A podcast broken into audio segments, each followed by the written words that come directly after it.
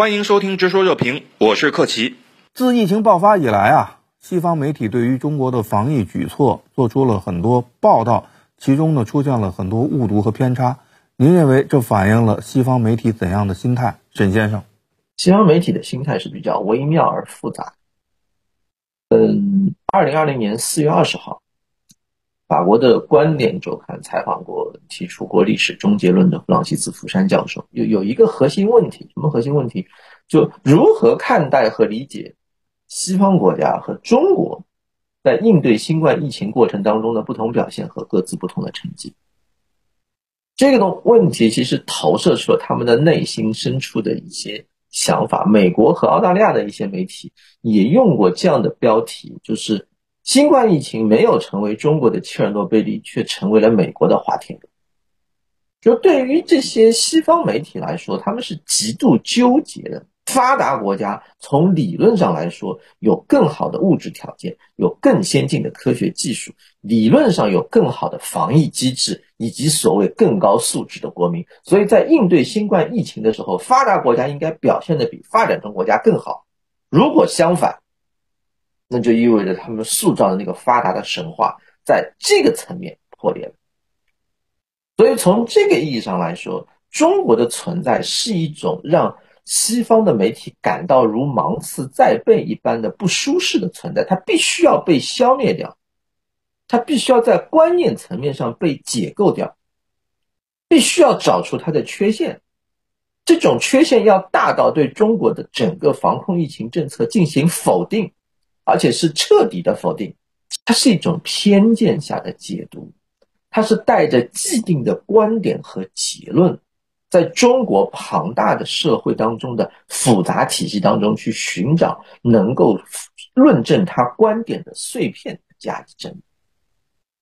这个时候，西方媒体正在走向他的新闻专业主义的反面，成为一台彻头彻尾的自我驱动的宣传机器。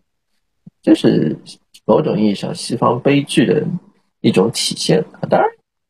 认识到这些东西，而不是说你要试图去改变它，能够更加坦然的去看待他所进行的这样一种充满了偏见的报道，在某种程度上，这是西方媒体正常的体现，并不是我们真的做错了什么啊，又或者是他发现了什么，带着什么惊人的真理来去对我们进行启蒙，跟这个完全无关，这只是那种错乱。纠结和扭曲的内在在外部的这样一种投射而已。其实啊，疫情还没有完，无论是对中国还是对世界都是这样。同时呢，无论是对疫情防控而言，还是对疫后经济恢复而言，国际合作啊都是必不可少的。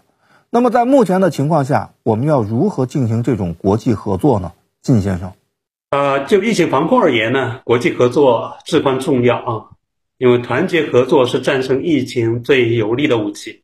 虽然现在新冠病毒被列为呃乙类乙管，但是世界各国疫情防控压力依然形势比较严峻，国内医疗系统依然在承受压力测试。呃，中国、美国和日本实际上均是在面临呃冬季流感和奥密克戎并发情况啊。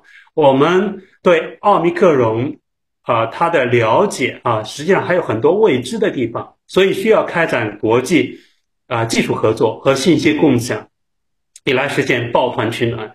在开展相关国际合作中啊，我们要避免政治干扰，这一点是至关重要啊。我们要以科学的精神来开展疫情防控国际合作，要避免政治化和污名化。就还后疫情时代的经济恢复而言，那国际合作就显得更为重要了。呃，三年疫情，我们知道对。世界经济啊造成重创，世界各个国家还远没有走出经济衰退的阴霾。世界银行、世界货币基金组织等等这些国际机构啊，呃，都下调了世界经济的增长预期，并警告全球经济陷入这个啊衰退的风险。